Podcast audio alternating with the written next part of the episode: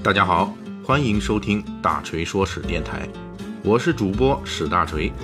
希望您也关注我们其他的历史和读书专辑，那里有更丰富的内容等着您。您也可以关注我的微信公众号“大锤说史”，在那里您可以伴着文字听我的声音。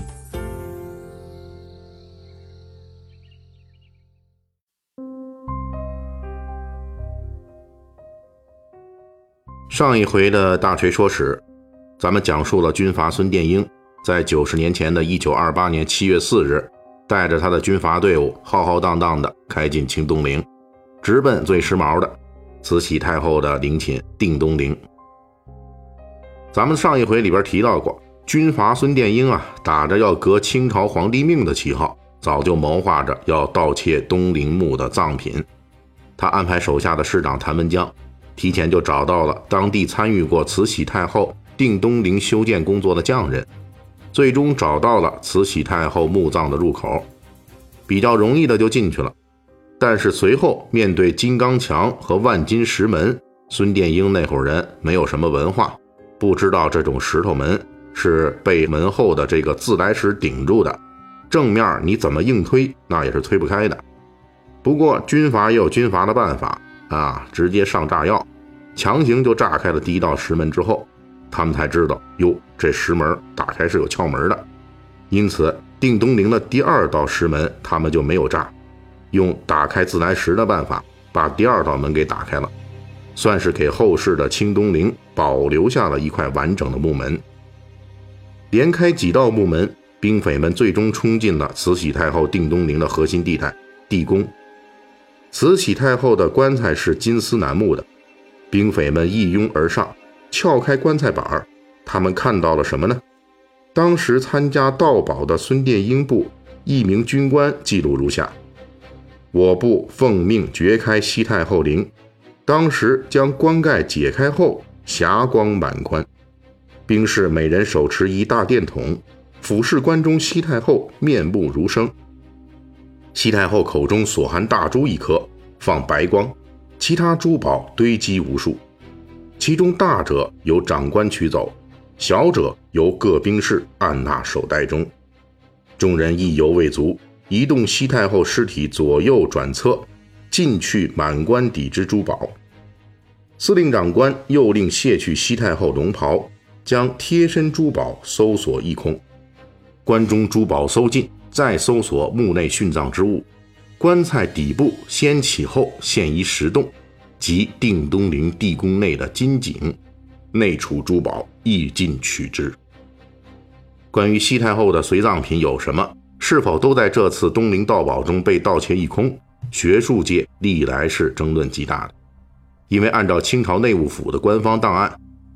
慈禧太后生前在地宫内安放的宝物就包括金花扁桌。金香执壶、珊瑚佛塔等一百五十件，这些宝物上面镶嵌的各类珍珠上千颗，而西太后死后入殓的宝物则众说纷纭。按照慈禧太后大总管李莲英的四长子李成武所写的《爱月轩笔记》记载，在慈禧太后死后，又在其棺材内放置大小珍珠数千颗。并附有西瓜、甜瓜、桃李、杏枣等陪葬品共两百件。请注意啊，以上这些可不是真的水果，而是用翡翠玉石质地的各类模拟水果的珍宝。但是《爱月轩笔记》毕竟是民间笔记，这个记录的内容与清朝官方档案记载的随葬品差异比较大，因此争议也很大。此外，还有其他记录的资料，比如清朝末代皇帝溥仪就回忆说。慈禧入殓时，脚上蹬着一双朱鞋，手握一柄翡翠降魔杵等等。结合保存至今的盗墓者回忆，后人判断，慈禧太后陵寝中的随葬品以珠宝，特别是以珍珠宝石为主。这也符合清朝档案的记录。据说，仅仅为了填满慈禧太后的棺材的空隙，使用的细小珍珠和宝石就高达两百多万两白银。有人估计，慈禧太后的陵寝随葬品总值在两千万两到五千万两白银之间。这些珠宝最后全便宜了孙殿英和手下了。被慈禧太后的豪华随葬品弄得欲望大涨的兵匪们，随即又冲向了清东陵中最大的皇帝乾隆皇帝的陵寝。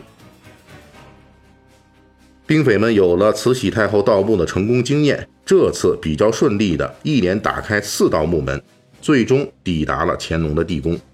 结果在地宫里迎接兵匪的是大量的地宫积水，这是由于地宫修筑时考虑地下渗水排水不当造成的长期积水。这里比较有趣的是，在兵匪们打开最后一道木门时，一度被里边给顶住了，门打不开。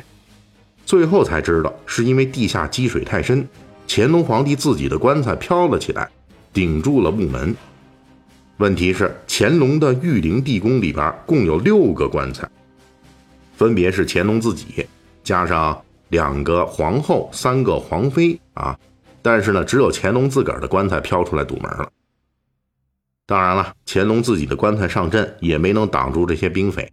兵匪们被。慈禧太后的金银珠宝给迷了心窍了，不顾一切的在地宫里边乱翻乱找，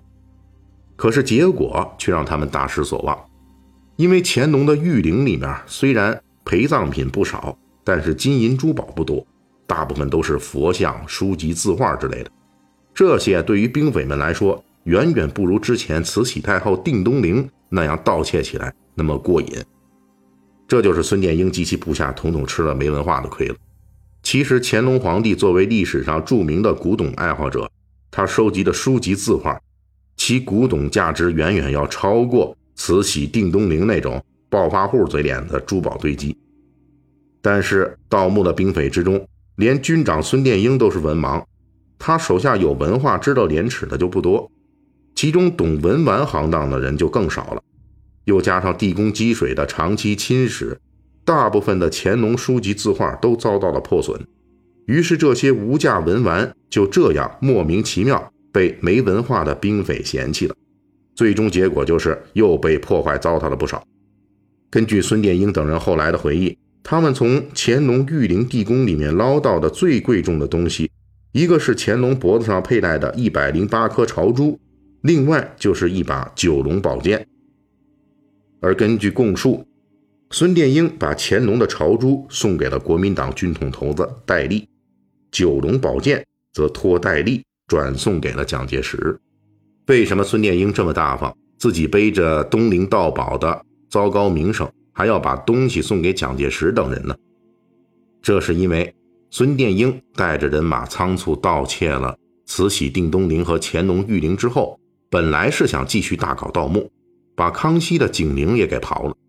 但是景陵地宫积水太多，孙殿英这一伙兵匪缺乏排水设备，只能作罢。挖完宝贝之后，一九二八年七月七日，孙殿英等人就匆匆离开了清东陵，伪装作盗宝之事与自己无关的模样，以为可以掩人耳目。问题是，孙殿英盗宝之事以最快的速度曝光。一九二八年七月初，孙殿英东陵盗宝；八月初，全国都知道这件事儿了。为什么这事儿暴露的这么快呢？还是因为这个孙殿英的部下，一会儿是偷拿了宝物私自出逃的散兵游勇，一会儿是孙殿英自己派出的干将。这两伙人都因为私自前往北京、天津等大城市出售巨额的不明来源珠宝而被警察抓获了。为首被抓的就是孙殿英手下的师长，直接参与盗墓的谭文江。这事儿曝光的根源，还是要归结于老孙这伙兵匪实在是没文化。盗墓之后拼命想快速的销赃套现，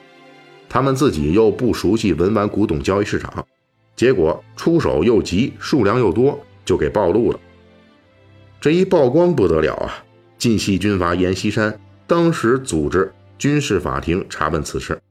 逼得孙殿英把大量盗墓所得拿出来送给四方神佛。谋求洗白脱罪，从直接主管上司第六军团总指挥徐源泉，到负责此事的阎锡山，以及蒋介石、宋子文、宋美龄等等国民政府的要员，孙殿英一个不落，统统大出血搞上供。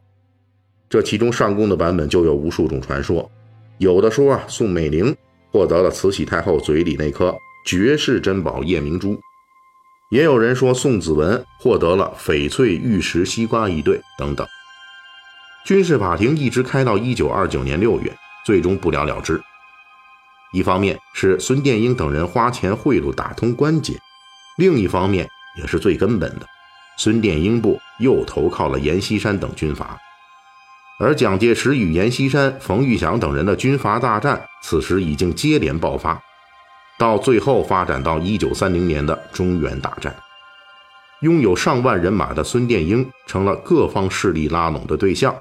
反而轻易从东陵盗宝的官司中轻易脱身了。至于东陵盗宝的那些珠宝最终的下落，到目前为止仍旧无人能够说清楚。唯一确定的是，孙殿英盗窃的珠宝用来换了一部分军火。